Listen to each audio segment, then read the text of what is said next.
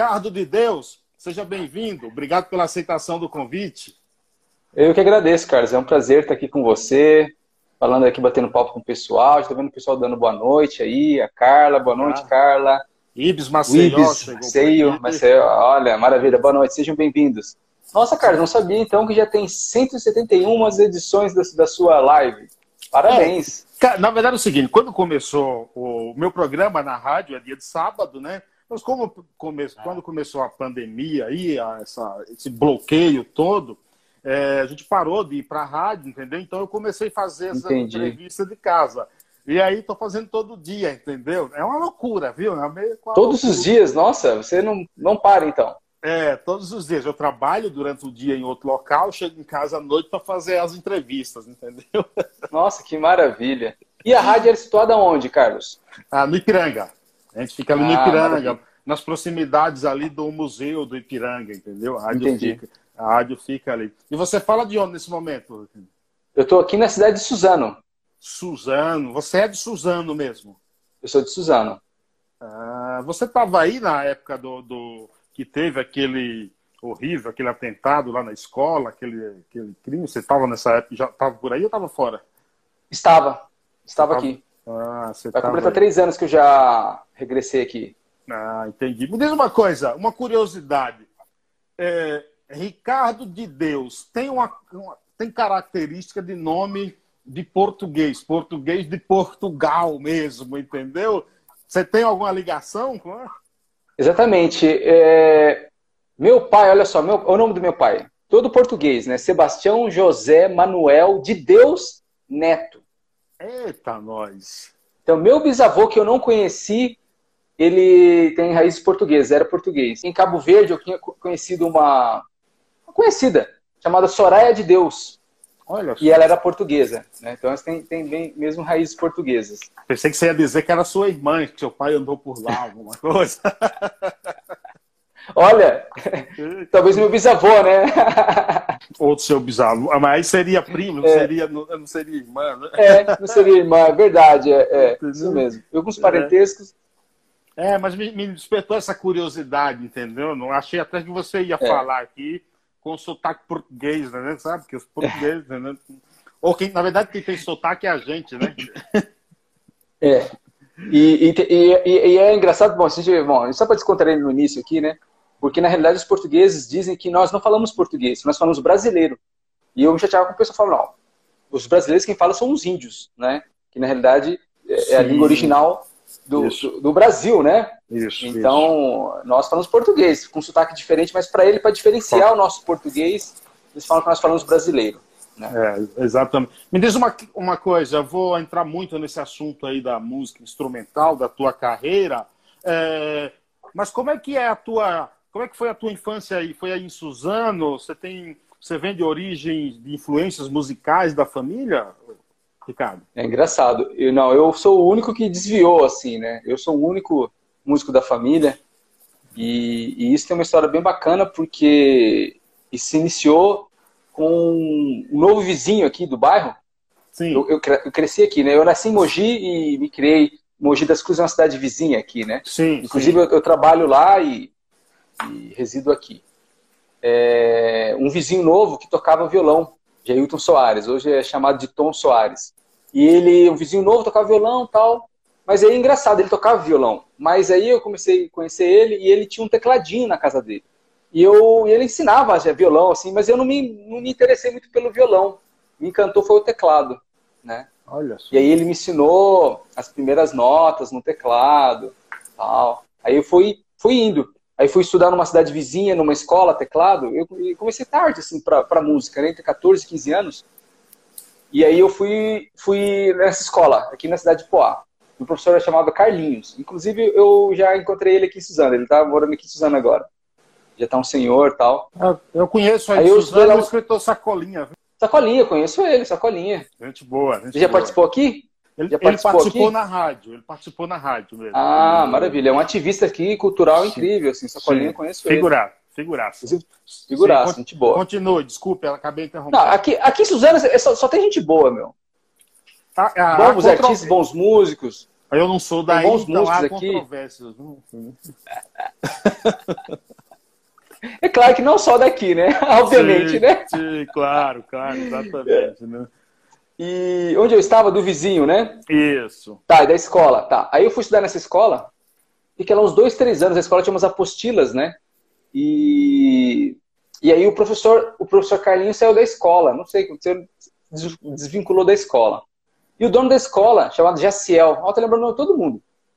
O Jaciel me convidou para dar aula. Eu falei, mas eu nem sei tocar muito bem, né, meu? Falei, não, você ensina o que você já sabe. Já tinha passado umas três, quatro apostilas, né? E, e daí, eu com quase 16, não, tinha uns 17 anos, 16 para 17 anos, eu já comecei a dar aula. Então, desde então, eu nunca parei de dar aulas. Desde meus 14 eu estudo música e continuo dando aulas, estudando, dando aulas, tocando, gravando, produzindo. E aí eu queria continuar estudando. Aí eu vim para aqui para a cidade de Suzano, tinha um instituto musical chamado Moricone.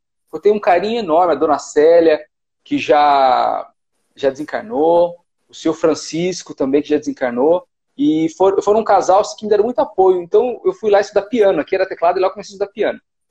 E aí eu não tinha piano, né, na altura, e eu ia na escola estudar. E eu estudava bastante, seis, oito horas por dia. Assim, quando comecei, aí eu aprendi rápido, desenvolvi rápido. E aí até tem uma, uma cena bastante que me, me comove, assim, que foi muito lindo, assim, da dona Célia. Um dia eu tinha ficado o dia todo lá estudando, né? E a gente tinha começado a escurecer. Eu nem tinha dado conta, assim, tinha almoçado por lá, fiquei lá estudando. Eu disse, está começando a escurecer. Aí a dona Célia falou para mim, Ricardo, já tá bom, você ficou o dia todo estudando, né? E ela, ah, ela vem falar comigo assim. Então, e aí depois eu vim dar aula nessa escola. Cara, olha que coisa. De e aí foi, as coisas de foram estudante acontecendo. A professor, de estudante a professor, é. né? Ô, Ricardo, aí foi agora, sempre buscando. O teu, agora, o teu interesse maior era mais por instrumentos e não o cantar, o vocal, o vocal, por exemplo? É, na realidade, até hoje eu tenho, assim, né, esse último trabalho, os dois últimos trabalhos eu cantei algumas músicas. Sim. Mas não me considero cantor, né? Porque acho que todo instrumentista tem essa questão de, de afinar, de, de fazer esquetes, né? Você tem essa coisa de imitar o som, né? Do instrumento com a voz. Então, pra gente, essa questão da afinação é algo comum, né? Fica mais suave, facilita, não é, no caso? Facilita. Então, eu sempre me interessei mais por, pelo piano, por compor, né? Fui desenvolvendo essa, essa, essa habilidade, essa capacidade de facilidade de compor, né? Mas o que é que você ouvia? Nessa...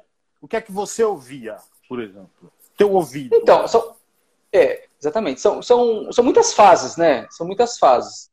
Quando a gente começa, a gente acaba ouvindo um pouco mais de, de rock, né? Essas, essas, essas, músicas da FM. Depois, quando, conforme você vai adentrando, estudando, você vai conhecendo outras coisas. Aí comecei a estudar um pouco de música clássica. Aí comecei a me interessar por bossa nova, comecei a ouvir um pouco de jazz, né? E aí eu fui também depois estudar na ULM, que hoje é MESP. Lá tem uma forte vertente, porque ela tinha, a, na altura, a orquestra jazz sinfônica.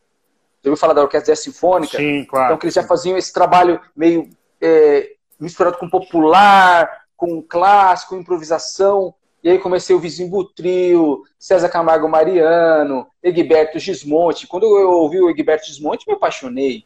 Não chamavam. É, o César Camargo. Não te chamavam de louco, não? De cara, de, de, de, de, ponto fora da curva? Não, eu acho que até hoje a gente sai um pouquinho da fora da caixa, porque eu lembro que eu, eu por exemplo, é, quando você começa a ouvir esse tipo de música, e mesmo na minha família e, e os colegas não ouvem isso, as rádios não, não tocam isso né? Assim, as rádios, assim, algumas rádios mais específicas, mas normalmente o que você vê na televisão, na mídia de forma geral, não é isso, né? Então você se sente, até hoje, né? Porque tem um gosto diferente, as pessoas, ou na família, as pessoas vão no final de semana, também nós vamos, ou os vizinhos, ou em alguns lugares, vai, né? Você vai no churrasco, tá tocando pagode.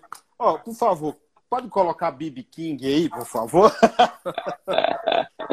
né? Mas aí eu, eu, respeito, a realidade é isso, porque, claro. por exemplo, falando do, do, pagode, eu, logo quando comecei a tocar com esse meu amigo, os primeiros grupos que eu toquei foi pagode. Eu toquei pagode, toquei sertanejo, toquei reggae, toquei rock, né? Então isso faz parte dessa, dessa construção nossa, né? O primeiro grupo que eu toquei foi, foi uma história bem legal, foi um grupo de pagode. Qual o nome? E a gente, era aqui da região, era um grupo. Ó, foram os dois grupos que eu toquei. Tem um aqui da região chamado Grupo Desafio, que é um grupo muito bom aqui, que já tinha sido gravado e tal. Tinha um outro que era Coisas da Gente, que foi o primeiro grupo que foi tocar e a gente foi participar. É, Robert Kennedy, né, aquela avenida de São Paulo, que é uma rua que tinha um monte de. Tem, um tem né? Faz tempo que eu não vou lá, anos. Tem um monte aqui de bares, um ao lado do outro. Eu moro É aí do lado? É, pô. Olha aí, tá vendo? Olha a coincidência. Eu moro aqui. Tinha, tinha ali. Agora é, a, agora é a Avenida Atlântica, mudou o nome. Mudou? Nem Mudou. sabia, olha. É a Avenida Atlântica agora. Olha só que maravilha. E, e lá tinha, tinha, por exemplo, era muito engraçado, porque tinha adolescente ali, tinha 17, 18 anos. Por exemplo, tinha uma casa que era sertanejo, do lado um que era pagode, outro que era rock. Era incrível, porque cada. Faz muitos anos que eu não vou ali, eu deixei muito da balada, né? É, cada casa era um estilo. Tinha cora... E nós íamos tocar ali. ali, tinha, ali tinha o coração sertanejo, tinha um monte de coisa assim. né? E aí a gente foi tocar numa casa lá chamada Estação do Samba. E a Estação do Samba fez um festival de, de samba, inédito. E nós fomos participar com umas duas ou três músicas com esse grupo aqui. De Mogi das era o grupo. Coisas da gente. Tinha o Alexandre, Peri, já não lembro o nome da galera toda. E nós participamos de umas etapas, e naquela altura, isso aí, ó, mais de. Vixe, Maria! Deve ser 96, 95, 96, 97, 96, por aí. Eram os LPs, ah, quem ganhava ia participar de uma coletânea de, de- do LP. Nós ganhamos e gra... aí na altura nós não gravávamos, eles tinham produtores, os, eu não sei, mas os cantores iam colocar as vozes, ela é um método diferente naquela altura. Tinha um produtor que eles faziam o arranjo, gravavam e depois iam só alguns elementos do grupo, mais os cantores e colocava a voz. E aí o nosso grupo, a gente saiu nesse, nesse LP com Uhum. uma faixa. A gente participou, não lembro que lugar que a gente ficou no festival, não recordo. Você Então, está desde aí foi você tá contando essas histórias aí, parece que você já tem aí uns 70 anos de, de idade, entendeu? É... Sério, dá, dá- dá essa impressão, é? Dá, dá essa impressão. Não sei se você. é, é, isso também é fruto, claro, é, claro que eu estou brincando. Mas é claro que isso é fruto de experiências de vida, entendeu? E, e- e são Ah. experiências de vida que, é, é, que a gente vai é, se moldando também, né, Ricardo? Com certeza. Né? Me, e me diz Bacana. uma coisa. é, é, me diz uma Eu já coisa. história, né? Não sou tão velho assim, mas já tenho histórias aí, muitas coisas, né? História de música, de tocar, de viajar, de ir para outro país. Tem histórias do Arco da Velha. Segundo, segundo Mário Sérgio Cortella, nós, seres humanos, não ficamos mais velhos o quanto mais vivemos. Quem fica mais velho, o quanto mais vive, é objeto. Por exemplo, é um, pi- o quanto mais o tempo vai passando, é objeto, como piano, geladeira, porque ela, ela nasce pronto e vai se desgastando. Se É. desgastando. Nós não, nós nascemos não prontos e vamos nos fazendo durante o É. decorrer do tempo. Então, nós não ficamos mais velhos, ficamos mais vividos, diga-se É, de passagem. E, e tem, e tem um ensinamento que diz assim que nós somos a construção de nós mesmos. Nós estamos cada dia numa construção do nosso ser, da nossa pessoa, né? Do nosso autoconhecimento, do nosso desenvolvimento intelectual, pessoal, emocional, psicológico, né? A gente é um seres evolutivos, né? Até o último suspiro estamos evoluindo e aprendendo, né? Claro, sempre. Agora, é, é, eu quero entrar na tua história, da tua mudança para Cabo Verde. E olha que, engra... olha que coisa engraçada. Eu sou baiano, moro em São Paulo, você mora em Suzano, tão perto. E quem faz essa indicação para a entrevista é um cara Oi. de Cabo Verde. Exatamente, foi bom você chegar nisso, exatamente, né? Marco Rocha, né? Grande Marco Rocha, entendeu? Que, É. que, que chegou até mim através de um americano, entendeu? Nossa, pensei que você era isso. Olha que engraçado. Entendeu? Então a gente. O bom da, da, da- desse período de, de quarentena é que através do mundo virtual a gente vai. nos- nós vamos nos aproximando mais, né? É, olha, você tocou num ponto bem legal, né, Carlos? Que mudou muita coisa, né? E daqui para frente, acho que muitas coisas não vai voltar a ser como eram. Né? Essas possibilidades todas de lives, de aulas remotas, por exemplo, eu também dou aula, dando aula à distância.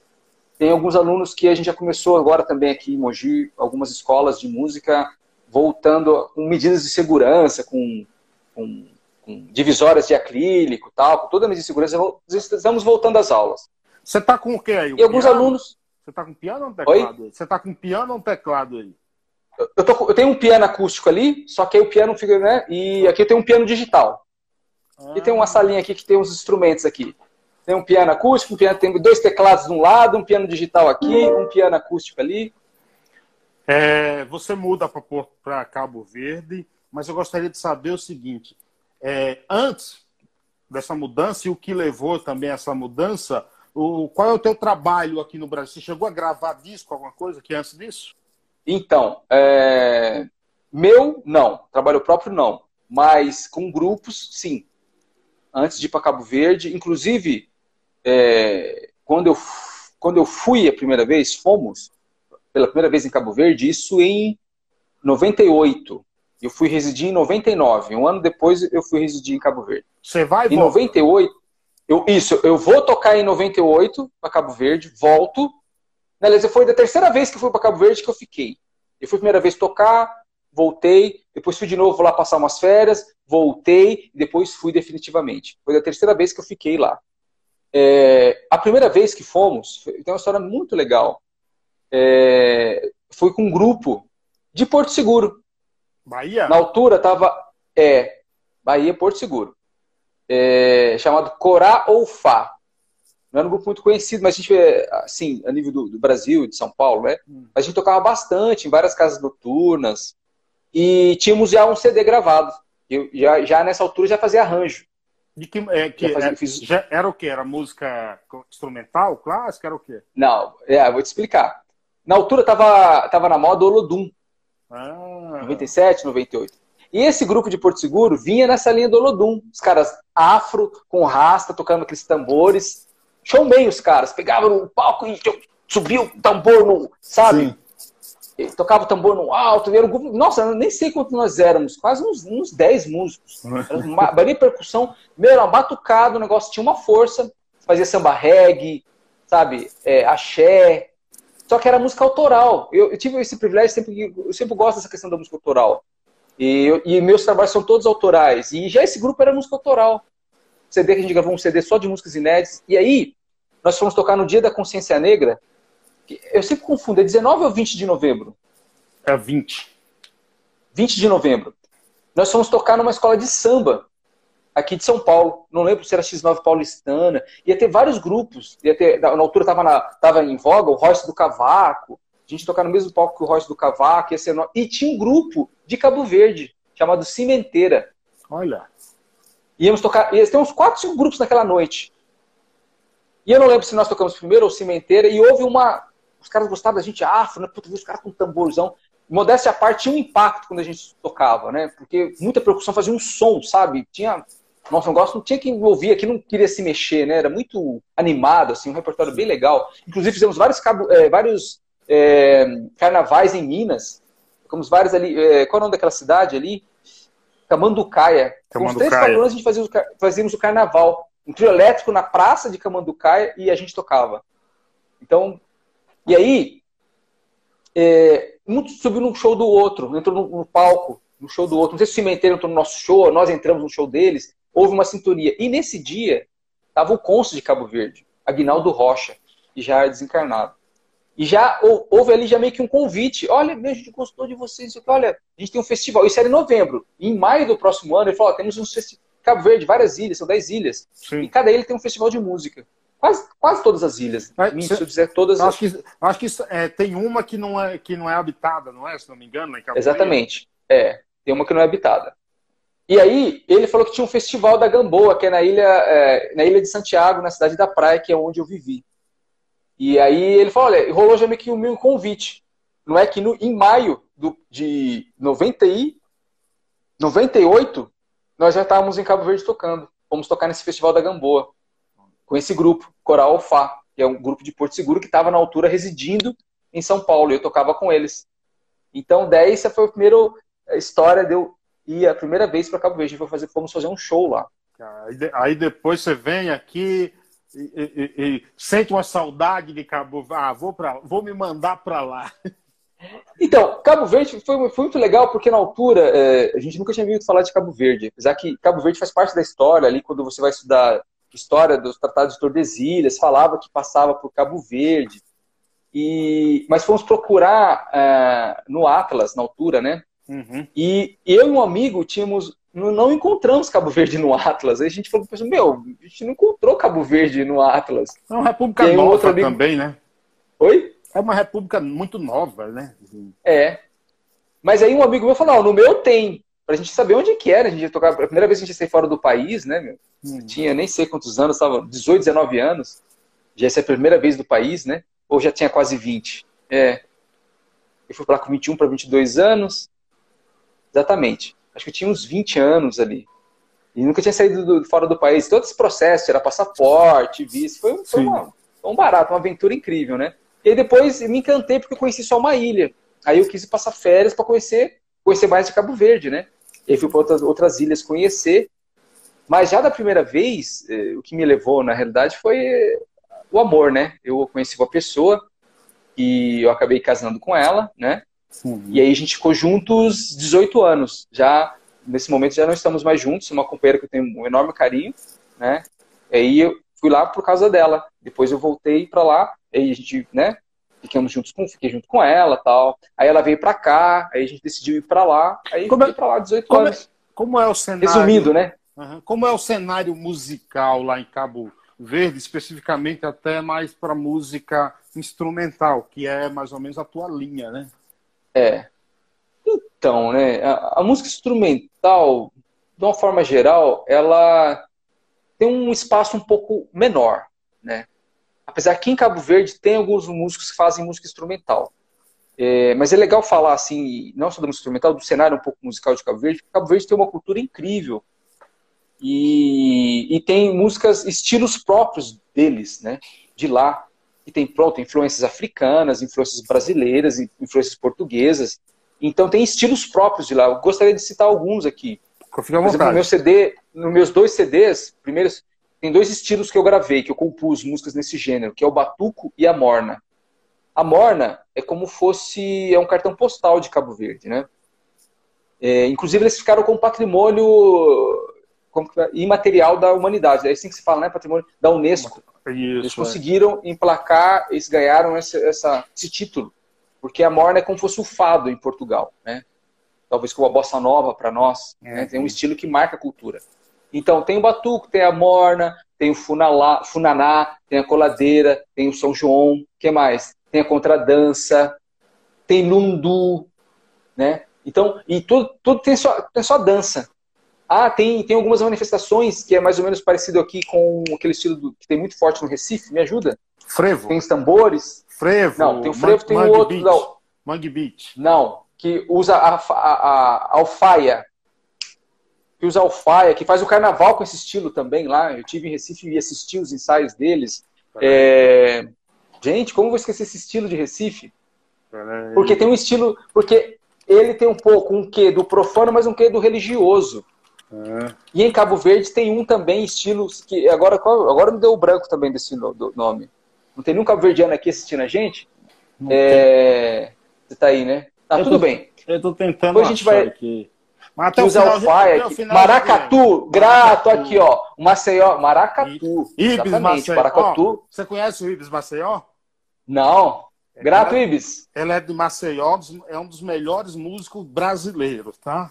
Depois vai... Olha, e ele está onde? Ele Ives, mora... você está onde? São Paulo. Ele São tá Paulo? Ele está preso. Eu, eu mandei, mandei prendê-lo aqui em São Paulo por, por esse tempo. Eu, é... e, ele, e ele, toca, ele toca o quê? Percussão?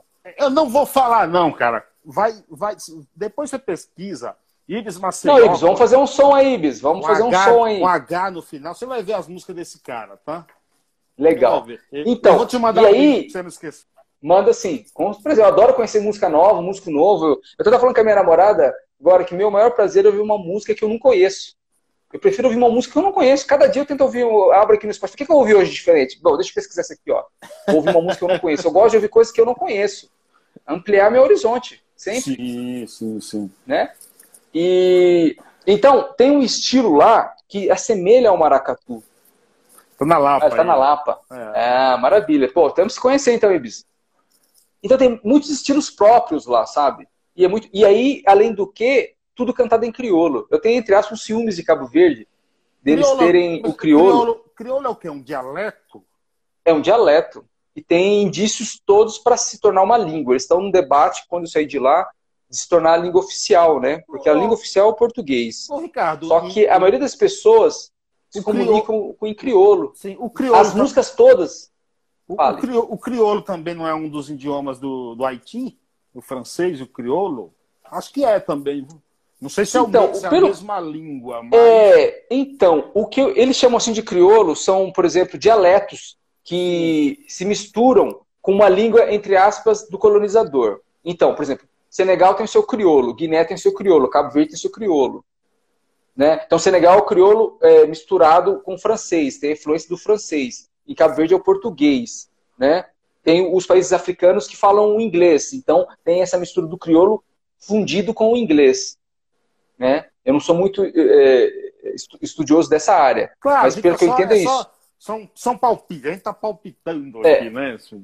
Mas em Cabo Verde, é isso eu falo, é uma mistura do português antigo, que quando os colonizadores chegaram, a história é isso de, de, de historiadores, agora é, é, real. Como que foi que surgiu o crioulo?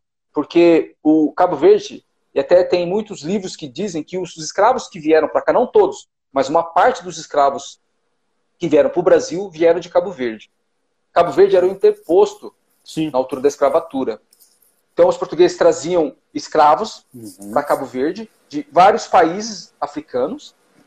Então, você tinha, por exemplo, da Costa do Marfim, da Guiné, do Senegal, né, de vários outros países. E o que acontece? Esses, esses africanos não falavam a mesma língua. Eram africanos de países diferentes. E aí eles ouviam os portugueses falando. Isso, imagine, 1500. Então, era o português arcaico. Claro, claro. E aí, eles não conseguiam falar bem o português, e aí mudaram um pouco o sotaque das palavras. Daí surgiu uma língua para os africanos conseguirem se comunicar. Daí surgiu o crioulo. Sim, então, por exemplo, você falava, trabalho é trabalho. No Tabá, trabalha hoje. No Tabai. Nós vamos trabalhar. No Tabai. Entendi. Por exemplo, aqui nós, nós falamos senhor. Lá eles falam nhô. Nhô Carlos. Hum. Nhô está direito? Nyon está direito, quer dizer, ele quer dizer, você está direito, direito quer dizer, você está bem. Vous está direito? Nyo é uma palavra mais de respeitosa. Bu Sim. é você. Vous está direito? Hoje também papo é com o Carlos, vi nes live, nes live, nessa live, nes live. Então você simplifica Sim. o português, Sim. né? E aí, e aí Cabo Verde é incrível, porque cada ilha depois tem um sotaque diferente. Eles falam as ilhas do Sotavento e as ilhas do Barlavento solta vento que está a favor do vento, solta vento que, porque Cabo Verde é meio assim. Um, umas ilhas estão a favor do vento e outras contra o vento. Contra o Bom, vento. se eu ficar falando aqui, a gente vai falar, vou parar de falar Cabo Verde, né? Isso aqui é uma live cultural. É, já que o papo também é música boa, é, é cultura. O, o, o, teu primeiro CD sai quando? Meu primeiro CD? Não, meu primeiro CD já saiu há muito não, tempo. Saiu quando? Desculpa, saiu quando? ah, não, como é, quando? Quando não foi? Quando você, quando você ah, lança? Quando? Tá, tá. É, eu também errei Meu, acho que primeiro na formulação CD... da pergunta. Ah, não, não, perdão, perdão. O primeiro CD, acho que saiu dois... eu demorei muito para gravar o segundo. Acho que foi 2006 para 2007. Você estava lá? Tava lá. É todo instrumental? Você canta alguma coisa? Então, o dois, eh, essa tem uma morna cantada em crioulo pela Teté Alinho, que é uma cantora de Cabo Verde. E tem uma outra que eu era a altura, estava a história do Saddam Hussein. Tem toda uma história as músicas, né? E eu vendo aquela guerra, aquela coisa toda assim, assim, no piano e fiz uma música e falei, cadê a paz? Ia falar guerra não, e tem uma letrinha que é o canto, e tem um músico que daqui da região, que ele é do Belém, chamado Dinho Araguaia, e ele cantou comigo. Então tem essa música. Você consegue dar uma palhinha aí? Cara, não consigo, mano. Dessas, nossa, nunca mais toquei essa música. Tem que lembrar, meu. Nossa, não ia lembrar. Faz, faz tempo, né, e... né, também. Nossa, faz tempo. Faz tempo. É, você me pegou, depois você vai cutucar para lembrar essa música. Por acaso, é, bem melancólica, assim. É. E aí, como? E essa música é muito legal, se as pessoas puderem depois precisar. É... Cadê a Paz? Está no YouTube. Ricardo de Deus. Tá... todos no YouTube, já falando agora, uma publicidade está na, nas plataformas, está no Spotify, no Deezer. Ricardo de Deus tem fragmentos, o Vem de Lá, e agora o Piano e Sentimento.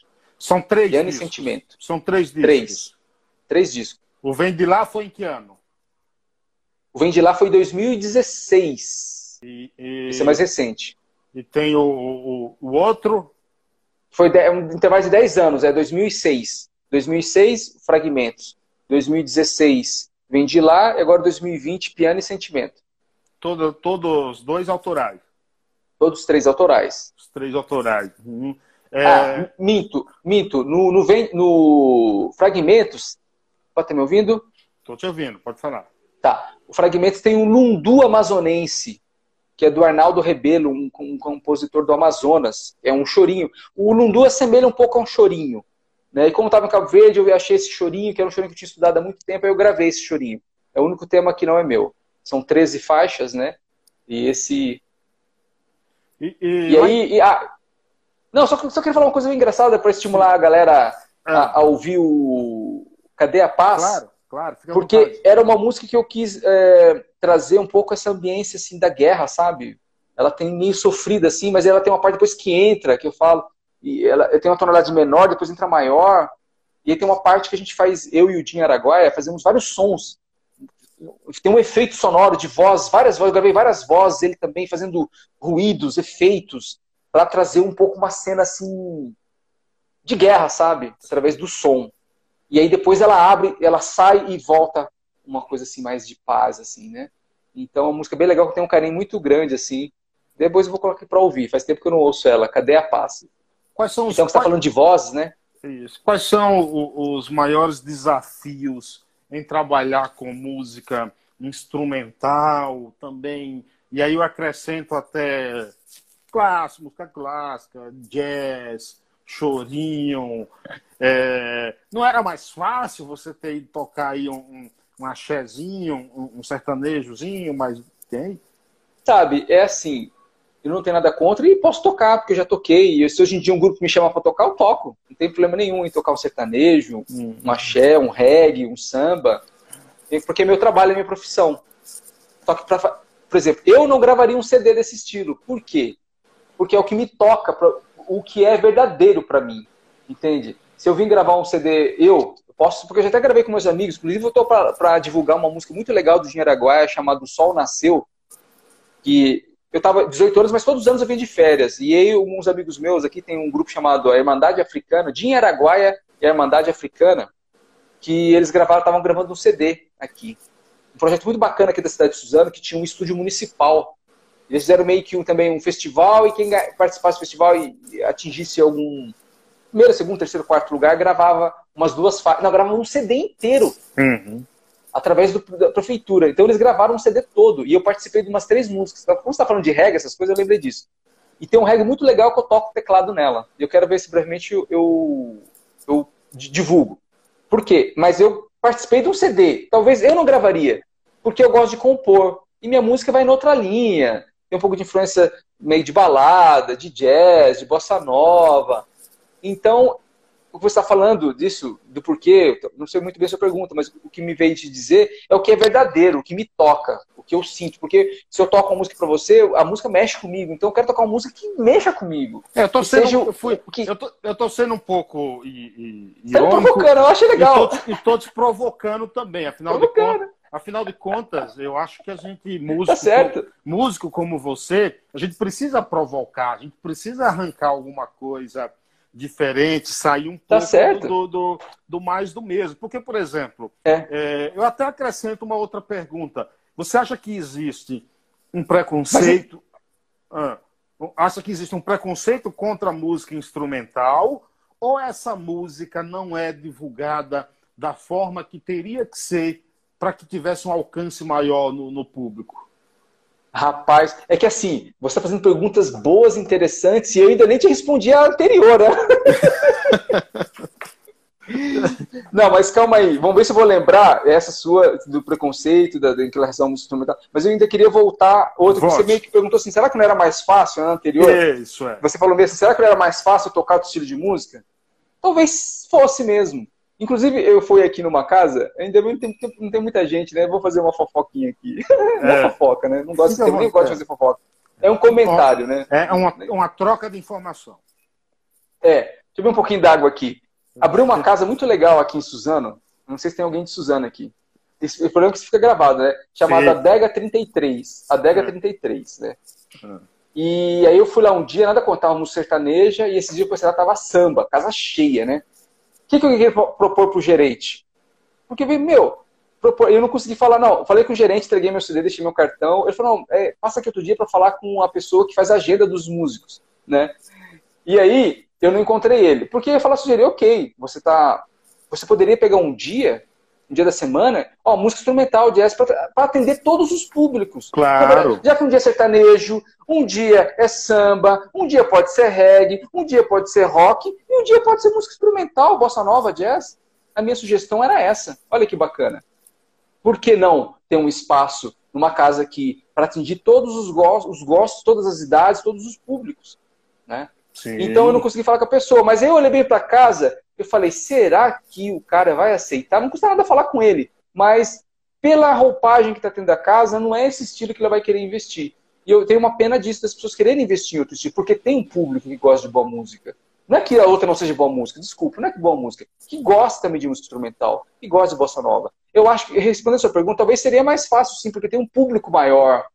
Mas aí tem todo um esquema para que isso também seja montado. Tem todo esse esquema da indústria cultural, das pessoas que querem é, ganhar dinheiro. Eu também quero ganhar dinheiro, mas eu quero ganhar dinheiro com uma música que para mim seja verdadeira.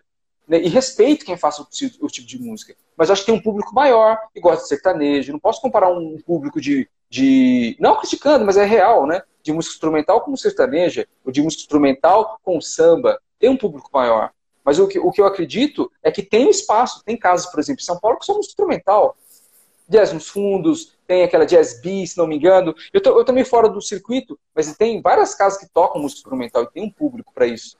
Tem a Tupi or Not To Be, que é uma casa incrível, que foi, já tem um tempo que passei por lá, que investe. Então tem casas que escolhem tocar um outro tipo de, de música. Mas isso para mim é um tipo de música que me coloca desafios, né? Eu também estava estudando uns chorinhos, me traz desafios, me traz a questão da coordenação motora, da técnica, né, do ritmo brasileiro.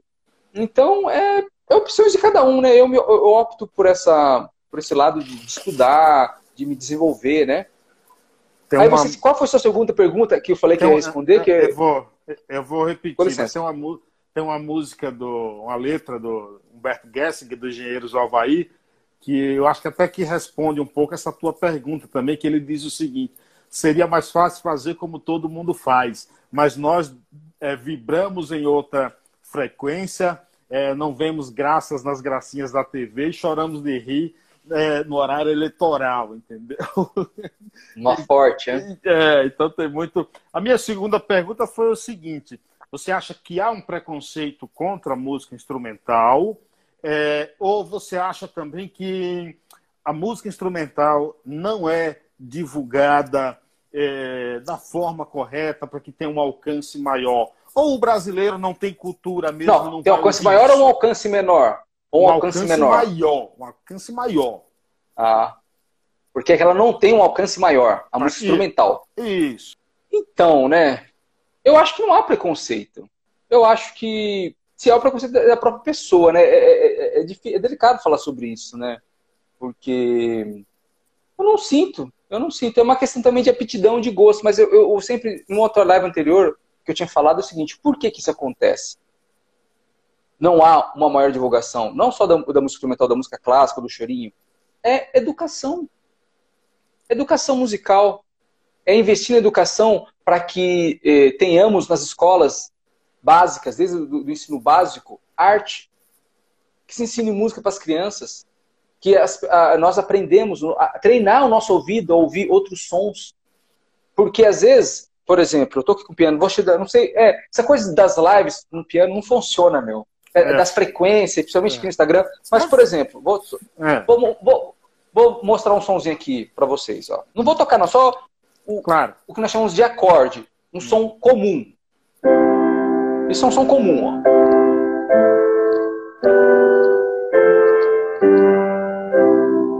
Um som certinho. Quando você vai ouvir, por exemplo, alguma música clássica, ou uma bossa nova, ou jazz, o som já é esse, olha.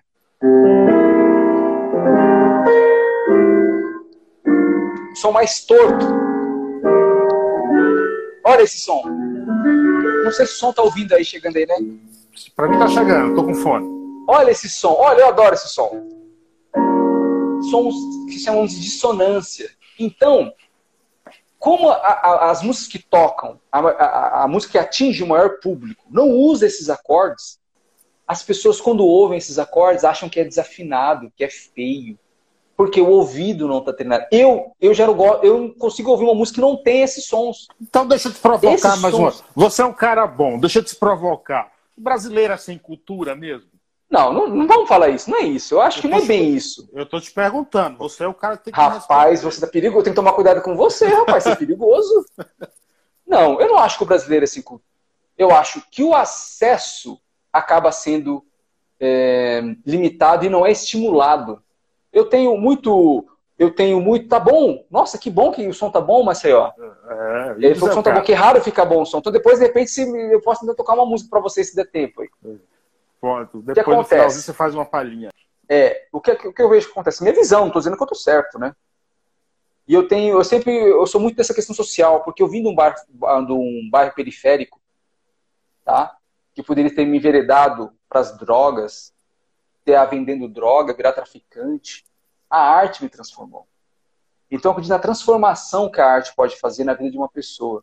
Quem diria que um, um, um, um jovem de uma periferia aqui, da cidade de Suzano, do Jardim Monte Cristo, iria se tornar pianista, compositor, que ia viajar para vários países do mundo, gravar CD. Então a música me transformou. E você quer que eu não te e provoque aí, com essa bagagem toda? Você entende? E aí, a minha ideia, ainda quero fazer, antes de ir embora desse, desse plano, entrar num projeto social, porque eu já fiz isso em Cabo Verde. Eu fiquei um ano indo num bairro periférico, dando aula gratuita com as crianças. Não sou eu, com mais três aceito? brasileiros. Eu ia te perguntar isso, como foi aceito, como eles recebiam esse seu som lá, as crianças de Cabo Verde? Então, aquela que as crianças. Calma, é que as crianças não iam levar esse som para as crianças, tem que ser pedagógico. Porque as claro. crianças começavam com coisa simples, né? Mas a recepção no bairro era muito lindo. A gente no bairro lá, às vezes não tinha lugar para fazer aula, a gente pegava um quintal de um bar, um quintal da casa de um. Foi, uma, foi muito interessante essa experiência. Eu tinha uns 10 alunos de teclado.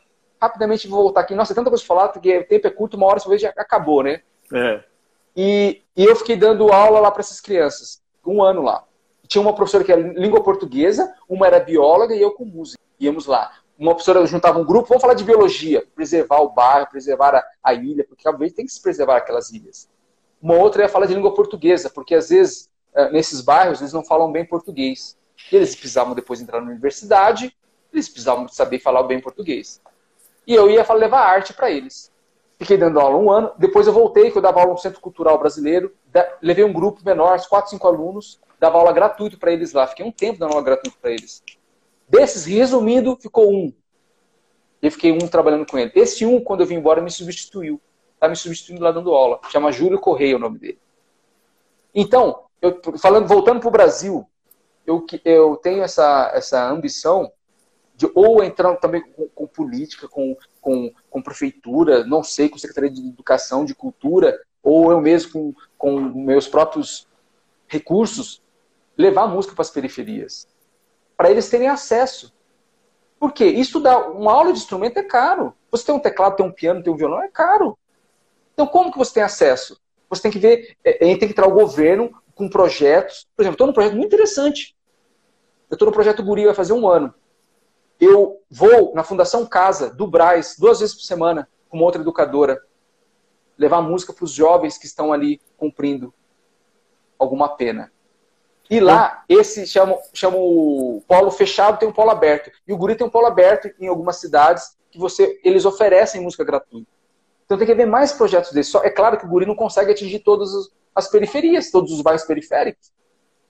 Daí, com esses projetos, a gente vai criar embriões para que a nossa música, a gente tenha um público mais crítico para poder apreciar outro tipo de música. Uma música com mais poesia, com mais conteúdo, com mais sons não são certinhos, porque quando o cara vai gravar esses, esses FMs, eles querem uns sons que já não querem um som muito diferente para não ferir o ouvido do público deles. Então, a gente está sendo manipulado a ouvir uma música que eles querem que a gente ouça. Porque os caras têm. Vamos lá, devem ter pouca gente, posso falar à vontade.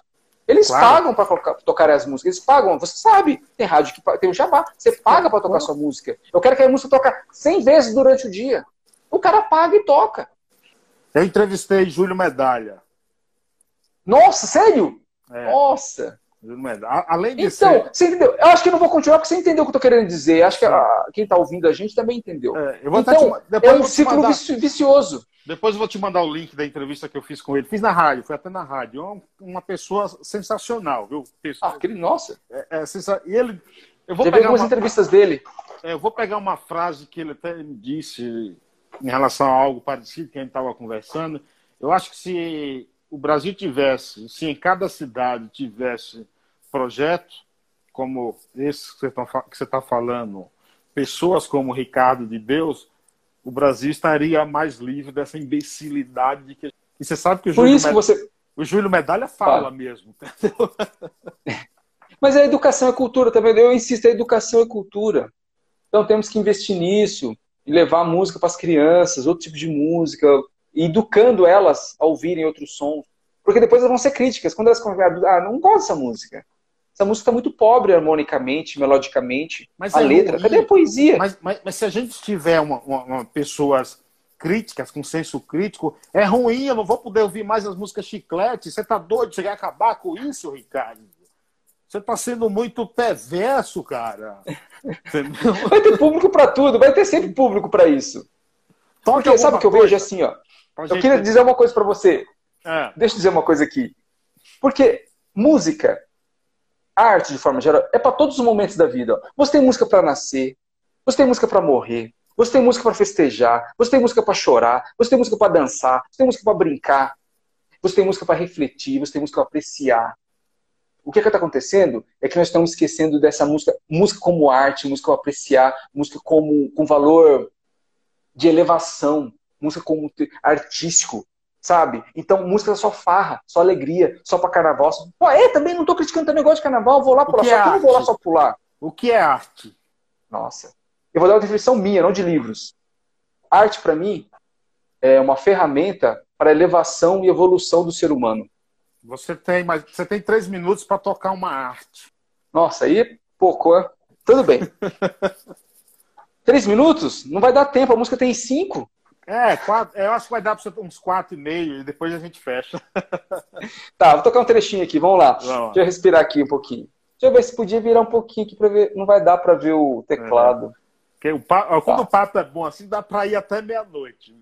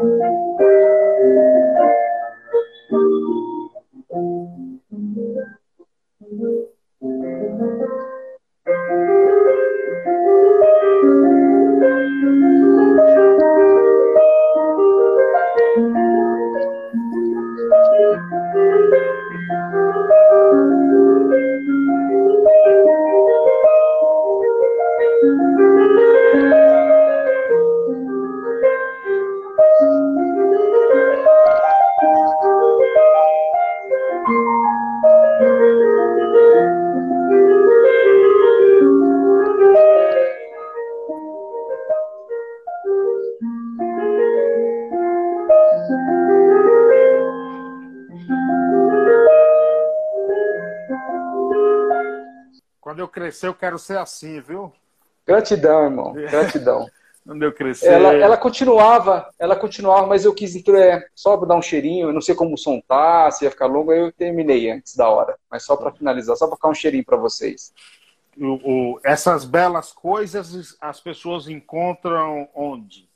Então, olha, tá no, no Spotify, tá no Deezer, tá no, na, na, na iTunes, tá em todas as plataformas digitais, né? Também está no YouTube. Essa, tem uma história muito linda essa música que eu toquei, é Serra do Itapetí, Contemplações Serra do Itapetí.